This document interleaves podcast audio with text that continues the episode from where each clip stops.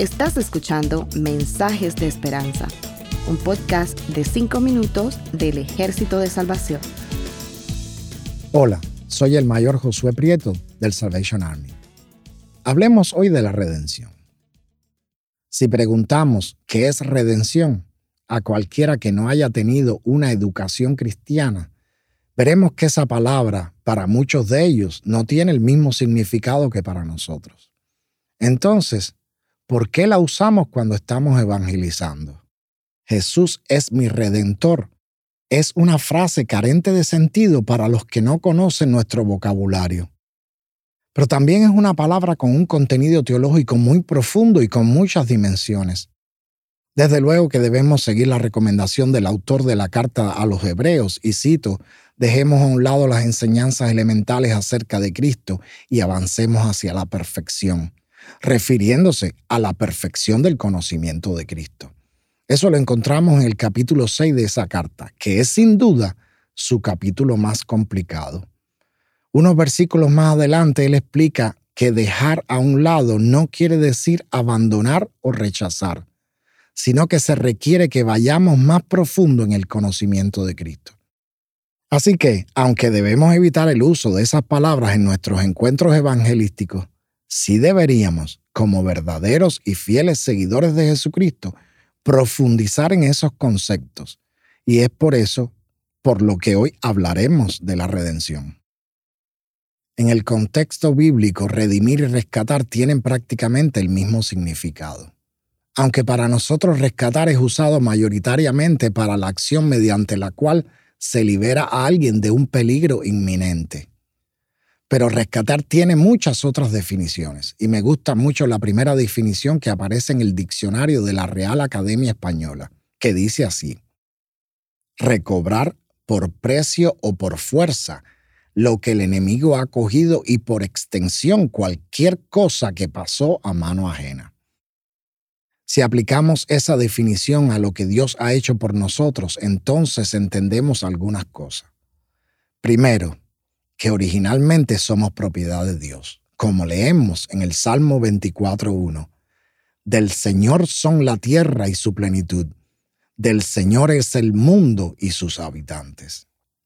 Segundo, que Dios no ha usado la fuerza para recobrarnos, sino que pagó un precio como leemos en 1 Corintios 7:23.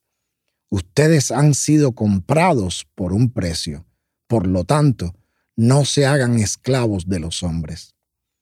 Tercero, que quien nos quiere fuera de Dios es nuestro enemigo, como leemos en Mateo 13:39, cuando Jesús les explica a los discípulos el significado de la parábola del sembrador y les dice, el enemigo que la sembró se refiere a la cizaña. Es el diablo. La cosecha es el fin del mundo y los segadores son los ángeles. Y también como leemos en Primera de Pedro 5:8, sean prudentes y manténganse atentos, porque su enemigo es el diablo, y él anda como león rugiente buscando a quien devorar. El redentor es el que paga un precio por o el que se sacrifica en lugar de la persona a rescatar. Eso es Jesús, quien pagó el precio de nuestros pecados en la cruz. Vayamos más profundo. Anoten estos versículos bíblicos. Romanos 8:23, Primera de Corintios 1:30, Gálatas 3:13, Efesios 1:7, Efesios 1:14, Colosenses 1:14 y Hebreos 9:12. Si leemos cuidadosamente estos versículos nos damos cuenta que hay dos momentos en los que la redención toma lugar. El primero en la cruz, que se aplica a cada uno de nosotros en el momento en que aceptamos a Jesucristo como Señor y Salvador. Y el otro que parece estar en el futuro, el día en que seremos declarados no culpables gracias a la sangre de Jesucristo. Entonces me pregunto, ¿ya fui redimido o lo seré al final de los tiempos? La única respuesta que encuentro es que ya fui redimido y lo seré al final de los tiempos. No son dos momentos diferentes, sino que es la misma redención hecha por la misma persona y que tiene el mismo resultado. vivir la eternidad en la presencia de Dios. Entonces, desde el momento en que aceptamos a Jesús hasta el momento en que la muerte es finalmente derrotada, estamos viviendo la redención de Jesús. Me encanta escuchar cómo algunos comienzan sus testimonios, pues antes de agradecer por la última petición que Dios les ha concedido, dicen, le doy gracias al Señor primeramente por la salvación de mi alma y el perdón de mis pecados. Para ellos, la redención está sucediendo ahora mismo. Que el Señor les bendiga. Gracias por escucharnos.